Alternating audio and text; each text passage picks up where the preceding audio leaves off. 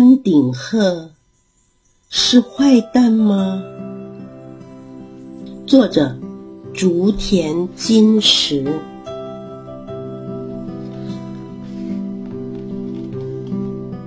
在日本北海道的东边，有一大片广大的湿地。在很久之前，这片湿地曾经是大海。经过经年累月的地球变化，才成为今天的湿地。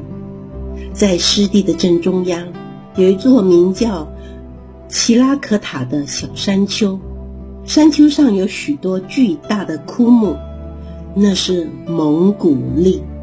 这个小山丘正是住在湿地的动物们的集会场所。黄沙从遥远的中国飘来。把太阳染成了黄色，湿地的春天开始了。晚上，毛腿鱼鸮飞到蒙古栎的枯枝上，倒竖起颈部的羽毛，鸣叫：“噗咕，噗咕，呼咕，呼咕。”低沉浑厚的鸣叫声传遍了湿地的每个角落。扑嗒扑嗒。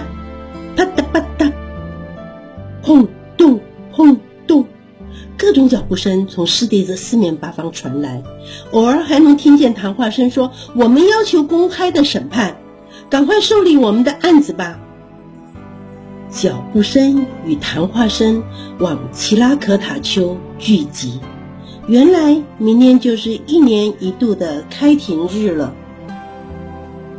担任书记官的北湖把一片片的蒙古栎的枯叶传了下去，对聚集在奇拉可塔丘的动物们说：“各位如果有任何的烦恼、愤怒或是需要协助的事，都可以写在这片树叶上。写法请参照去年的申诉案《水貂恶作剧》。”傍晚，北湖站在椅子上。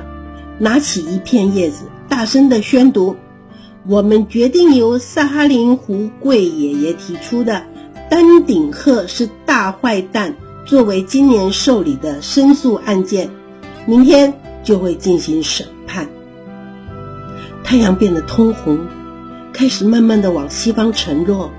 蒙古栎枯木上的毛腿鱼鸮鼓起了颈子上的羽毛，呼咕。呼咕，丹顶鹤以萨哈林湖龟为主食，而且每年越吃越多，所以萨哈林湖龟控诉丹顶鹤是大坏蛋。隔天审判即将开始，奇拉可塔丘上聚集了各种的动物，最先抵达的是萨哈林湖龟的律师棕熊，接着水獭也从西别川深处来了。他是丹顶鹤的律师，最后特地从国后岛出差到湿地的审判长杜鸦也到了。中午过后，审判长清了清喉咙，宣布开庭。首先由萨哈林湖龟的律师棕熊宣读萨哈林湖龟的想法：丹顶鹤每年都吃掉很多我们的朋友。我们的身体就像是献给丹顶鹤的租金或是税金，但是这样的租金每年要增加，再这样子下去，我们全都会被丹顶鹤吃光的。没错，没错，动物们应和声像大合唱般的包围了奇拉可塔丘。这时，渡鸦审判长嘎。嘎的叫了两声，向丹顶鹤询问事情的来龙去脉。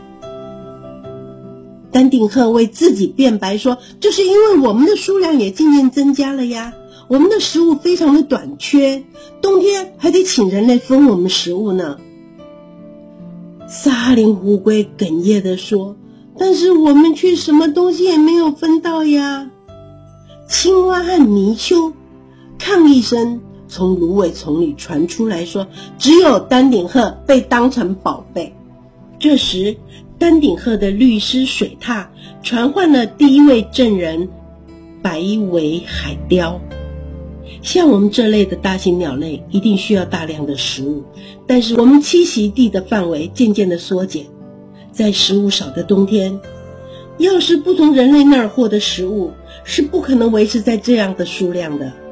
白外海就说着，萨哈林湖龟的律师棕熊也传唤了证人吉北小尼。我们居住的湿地，这五十年来面积已经缩小了一半了。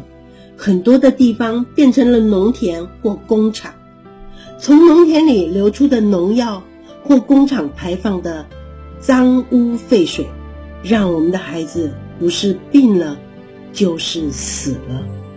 吉北小尼说着说着，眼中泛起了泪光，而且丹顶鹤又渐渐变多了。吉北小尼终于哭了出来，接着。水獭传唤了一位非常了解丹顶鹤烧制煤炭的老人来作证。老人静静地开始陈述的说：“这个嘛，是五十年前的事了。那一年的寒害非常的严重，什么作物都采收不到。到了秋天，到处都是虚弱的、动不了的丹顶鹤母子。”孩子们都哭了，说：“丹顶鹤好可怜啊！”没有办法，于是我们开始帮丹顶鹤找食物。人类自己都吃不饱了。唉，在那之后，丹顶鹤就常来吃我们提供的饲料，而且会循着玉米的味道找食物，而大家也就渐渐习惯喂丹顶鹤了。那一年。丹顶鹤的数量大约是三十三只，后来渐渐的增加，到了去年已经增加到一千只了。说到这里，老人的声音越来越小。奇拉可塔丘突然一片寂静，大家都陷入了沉思。金黄色的太阳变得通红，往西方沉下去。是宣判的时候了。我明白萨哈林湖龟提出的控诉，不过丹顶鹤不是坏蛋，问题在于人类的想法。审判长杜鸦说着，咳咳的清了清喉咙。审判结束了，湿地的夜晚来临了。毛腿鱼枭站在大大的蒙古利枯枝上，鸣叫着：“咕噜噜噜噜，咕噜噜噜噜。”意思是明年再见。人类为了自己的利益，瓜分了一半的湿地，又因为丹顶鹤看起来很可怜，在冬天喂它们食物。丹顶鹤的数量因此越来越多，但是从春天到秋天，人类却对它们不理不睬。在这个季节里，湿原上的丹顶鹤数量增加的越多，就有越多像萨哈林湖龟的一般动物被吃掉。地球并不是只属于人类和人类喜爱的动物而已，丹顶鹤这类自然界的珍奇动物，也是托了许多的。普通生物之福，好不容易才能活下来的。仔细想想，害丹顶鹤被称为坏蛋的，究竟是谁呢？湿地的夏天来临了，大家都准备迎接这个繁衍下一代最忙碌的季节。这个故事就说完了。